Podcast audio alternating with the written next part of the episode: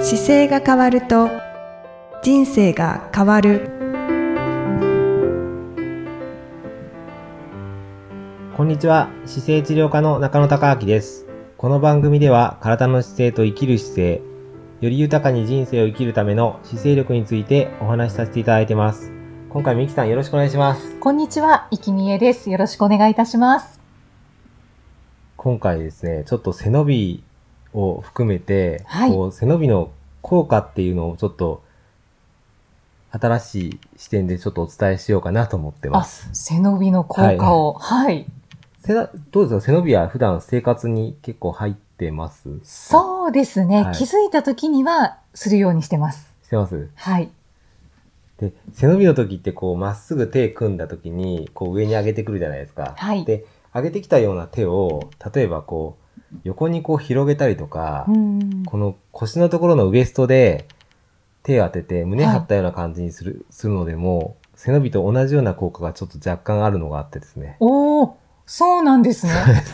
えー、腰に手を当てて、そう。胸をちょっと張るだけでも。そうなんです。これも、あのーまあ、構造的に背伸びと一緒ではないんですけど、はい。姿勢がいい時と同じような効果が実は現れるっていう実験がちゃんとあって、ああ、実験されてるんですね。そうなんです、そうなんです。これあの、ずいぶん前に、はい。ハーバード大学のエイミー・ガディさんっていう女性の方がですね、カディさんという心理学者の方がはい実験してですね、まあ、パワーポーズというのと、ローパワーポーズっていうので、二つに分けて、はい。あの、姿勢によってこう、どれぐらい環境が変わっているかといううん実験をされてるんですよね。はい。はい。で、テッドっていう番組でそのプレゼンをされてるんですけど、おー、有名なテッドで。で、腰にこう手当てたようなポーズっていうのが、非常にこう、自信に満ち溢れるポーズになっているので、うんこれがまあ姿勢がいいポーズという形で捉えると、はい。まあこの胸に手張った時って、こう腰のところに手をこう当てて胸張るとどんな感じしますうーん。やっぱり自信がありそう なありそうですよね。感じの方に見えます。ですよね。はいで、なんとなく、こう、例えば自分自身もこの腰に手当てて胸張ると、自信をなくそうとしてもちょっと自信ある感じになるじゃないですか。そうですね。はい。これがなんと血液中にもホルモンがちゃんと出ていてですね、へこのえ。状況で検査をすると、ちゃんと数値が上がっているっていうのが出て分かってきたんですよ。そうなんですね、はい面白いですね。で、あの、具体的にはテストステロンっていうホルモンが、こう、アップしている状態だったり、はい。あと、ストレスを感じるコルチゾールっていうホルモンがあるんですけど、それが、あの、本来の域値よりも25%下がってるおお。ということで、結構下がりますね。ただ、自信がこう、溢れるようなホルモンが出て、はかいつストレスを感じるようなホルモンが下がるっていうことなんで、それがこのポジションだけで出てくへるといーう。うわ、素晴らしはい。い。 じゃあ、いつもやった方がいいかもしれないですね。そうですね。だから、胸を張って起こしているっていう状態だけでも、まあ、あの、ホルモン的にもポジティブな状況になっているとうーん。いうのがわかるんですよね。はい、はい、はだから、あの、腰に手を当てて、はい。こう、胸を張るのもそうですし、やっぱりはい背伸びを、こう、そうです生活の中に取り入れるっていうのは、そうすですごねく気持ちでも、気そう持ですちとしてもいいってことですね。あと、あの、よくプレゼンされたりするときに、あの、欧米の方が画面上にこう立ってプレゼンするときに、両手を上に広げて、はい胸張ったポジションで、はい。あの、喋るような形があると思うんですけど、あれも同じような感じで自信があるポーズ。ああ、こう、大きなリアクションですよ そうですね。だから、ウルトラマンとかもそうですよ。ウルトラマンとか、キャラクターでいくと、アベンジャーズのキャラクターも、みんな強いキャラクターっていうか、こう、目に、腰に手当ててグッと胸張ってますよね。スー確パーヒかーローっにて。。はい。強そうに見えますあれもね。う、あの状態状態でこう、自分の感受性というか、持っているものを最大に引き出すためのポジションになってるので、ほう、理にかなってるんでそうすですね。 だから自信がなくてもこの形を取ると自信があるように感じてくるように体ができているのうで、ーん。いやーなんかそうやって改めて聞くと、へーって、そうなんですそうなんです驚きがいっぱいです。そうですね。だから、胸張った状態で、こう、腰に手当ててですね、立った状態なんかで、はい。こう、不幸のどん底ですっていう感じにはこうならないじゃないですか。 はい、そうですね。なんか、気持ちの上でもこう、自信がある感じになってくるので、はい。だからこれを、これだけで、やっぱり体の姿勢だけでなくて、な中からもちゃんと姿勢をサポートするホルモンが出ているというのが、うんまあ、分かっていますよという、のがおーじゃあ、落ち込んだことがあった日には、こう、胸を開いた方がいいんそうででしすょね。うか。落ち込んでること自体も大事ですけど、落ち込んだり、こう、なんか、辛いなと思ったり、なんか落ち込んでいくときって大体頭下に行きます よね。そうですね。はいで、絶対猫背になると思います。そうです ね。はい。考える姿勢とか、こう、なんか入り込む姿勢って全部前なんですようーね。ん。ゆ考える人になっちゃいますね。そう、有名なロダンのやつも足を組んでこう抱え込んでますけど、あれも考えてる状態ってやっぱり人間の体ってこう中入っていくので、はい。その状態で痛くない時うんうんはやっぱり姿勢の部分からこう変えていくことで、あの、自分自身のモチベーションというか形を、体の使い方を変えることではい。発想が変えていける。うんうんなのでなんか特に落ち込まなければいけないっていうよりは、落ち込む必要がないけど落ち込んじゃう時なんかはうんうん特に有効ですよね。そうですね。うんもうとことん今日は落ち込みたいんだっていう時は 丸まっていいかもしれないんですけど。なので、こう丸まって下向いてくるっていうのが、あの、出てくるのが嫌だなと思った時は、こう気分を姿勢から変えていくというのがう、んうんうんそのためには中野先生がいつもおっしゃってるはい背伸びを取り入れてみましょそうなんですねう。っていうと背ころ。伸び、は、このまあ、あの、エミさんの中には姿勢の話とか呼吸の話は出てこなかったんですけど、はい。あの、姿勢の骨格的なポジションからいくと、実はこう体を曲げてしまっている状態っていうのは、肺も圧迫しているので、うんちょっと息が吸いにくいんですね。ああ、そういう機能的な部分でも。そうなんです。なので、ちょっとすごい姿勢曲げて、あの、今姿勢曲げて座ってみてください、あえて。で、はいその状態で、息を吸った時って、こう目いっぱい入るところちょっと一回やってみてください。一度ぐーっと息吸ってきた時に、で、吐いてる、吐くと、なんとなく入り方が浅い感じしますよね。はい。でそうですね。そこから一度息吸っていただいて、はい。で、止めて胸は張ってきて、起こした状態にしてくる、きてからもう一度息吸うとさらに吸えません吸えます。この肺のサイズがやっぱりこう曲げてしまっていると肋骨もこう中にぐっと曲がるんですけど、はい。そもそも肺の容積が出せなくなるので、う呼んうん吸も浅くなるんですよねう。ーん、確かに。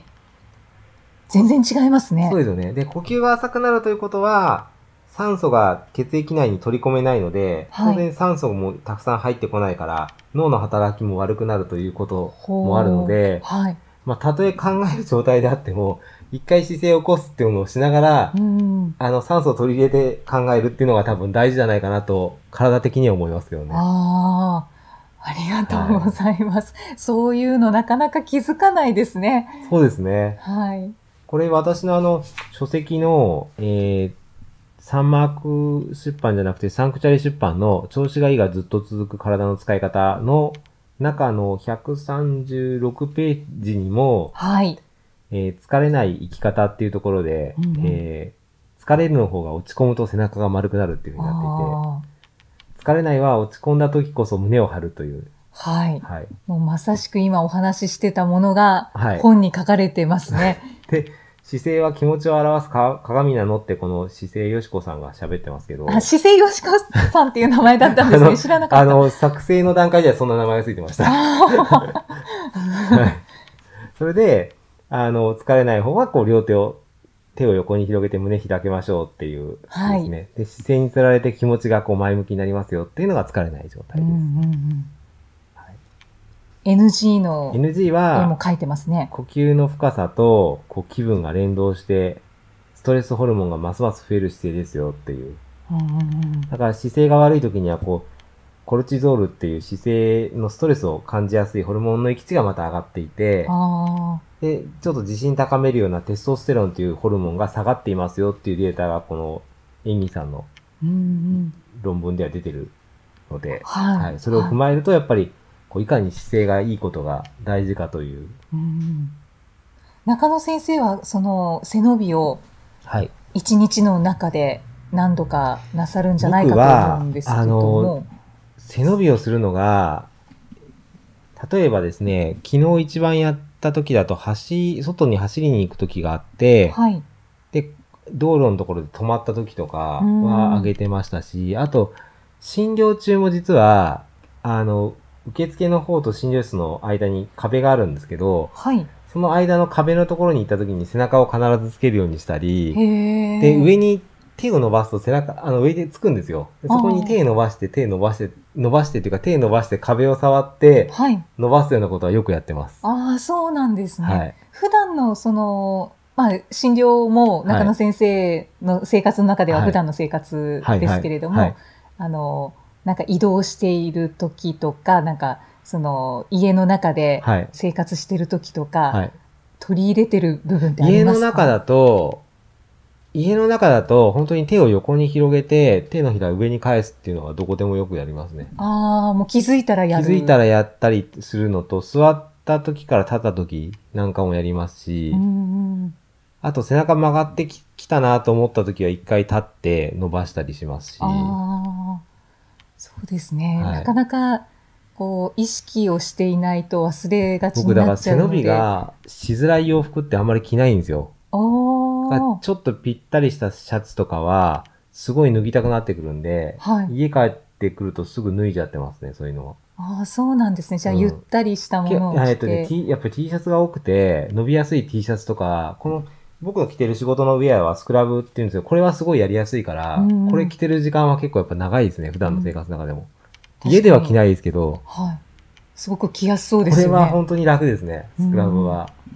へえ、じゃあまあ、なかなか生活の中に取り入れられてないなっていう方は、まずは、ちょっと意識して、そう。何かをしたら背伸びするとかしてみた方がいいですね。そういう意味では、やっぱりおすすめは、あの、椅子に座った時とか、立ち上がった時とかが一番おすすめですね。あと車から降りた時とか、ああ。自然と伸びはしたくなったりしますよね。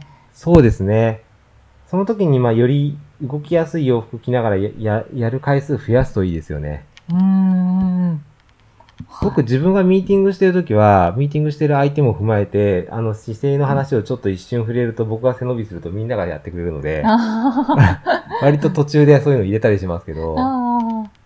そっか、会議中とかでも、そうです、そうです、そうです。できそうな雰囲気だったらやそうでってすねもいいですよね。そうですねう。んなんか僕の仕事からこう姿勢がいかに大事かっていうのを会社の中でどう作るかとか、生活の中でこういうふうに取り入れるといいですよっていう、まあセミナー、セミナーもそうですけど、あの、じゃ雑誌の取材を受けたりとか、はいこう記事書いたりするときに、ライターの方に伝えたりするんですよね。その時に必ずやるから、うんまあ、あの、取材がお終わるにつれてどんどん姿勢が良くなるのが大体特徴ですね。ああ、そ記の。者の方とかあ、ーカメラマンの方とかも、へえ、いいですね。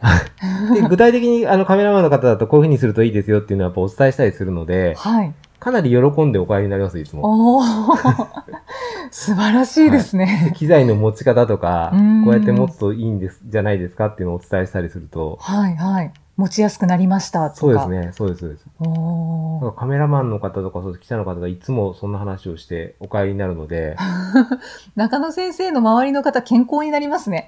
そうですね。そう僕、自分自分のだから縁がある方が健康にこうなっていくっていうのが一番嬉しいなと思ってうー、んまあ、縁がない方までああの影響力を与えられるようになってくるとなおいいですけど、まずいはやこう、なあの自分の周りからはい。縁があった時に伝えていくっていうのを。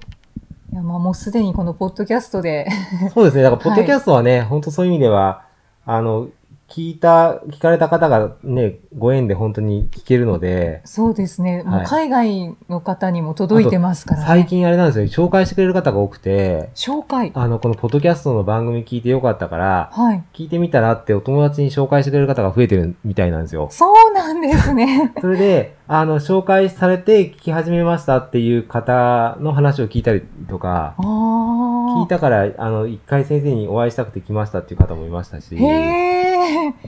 わそあ、ういう広のがもって増えまてすきてね。て、はいなんか嬉しいですね。そうですね。じゃあ周りの方だけではなく、もう本当にすでに。そうです。で、この間こんな先生に姿勢の話を、が大事って教えてもらいましたっていうのを、僕に間接的に、あの、教えてくれたりする人もやっぱりいて、へえ、 すごい広なんがっかてますそう、ね。針を受けに行ったら針の先生が姿勢の話されて、で、中野先生の、あの、ことを思い出して、実はこんなことあったんですよっていう内容を教えてくれたりとか、おー僕もだからなんか、もしやってみて分かんなかったら言ってくださいっていつも答えるんですけど、はいはい。はいえー、あそうなんですそんなことが広がってきていて、本当ですね。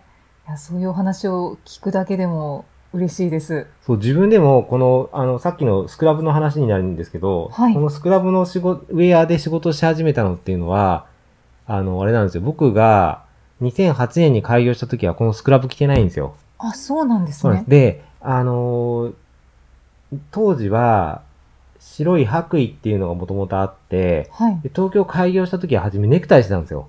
ええー、シャツにネクタイして、で、白衣着てや、見てたんですよ。そうなんでそうすなんです。それか。で、それが、あの、今、弟のニューヨークなんかも、あの、スクラブじゃなくて彼はネクタイしてシャツしてますけど、あであ。本当に、なんか、お医者さんっていう感じですね。そうですね。ニューヨークは、やっぱり相手がネクタイしてる方が多かったのもあって、まあ、その、シャツにネクタイのスタイルが多いんですよね。うーん。で、白衣のガウン着ててっていう形だったんですよ。で、やっていくうちに、僕も初めそれだったんですけど、動きにくくなってきて、はい。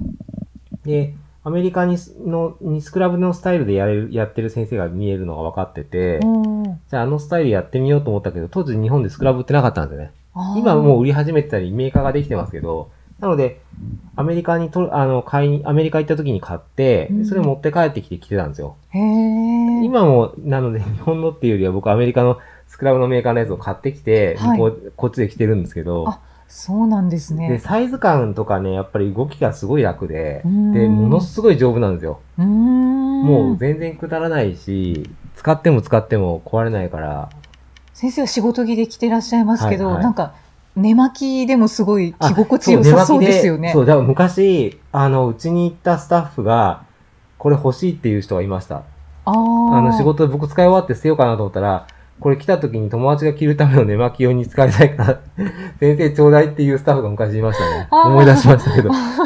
でも寝巻き用にも着れます。全然紐だけでできてるし、壊れないので。へえ。もともと手手術とかする人が使うような道具なんですよ。はいはい。あ、なのでそうですね。そうやって言われるあのと。来て、そのままバッてやった時に、あの、ランドリーの方がやって、また戻ってきても丈夫なようにできてるんうで。ーん。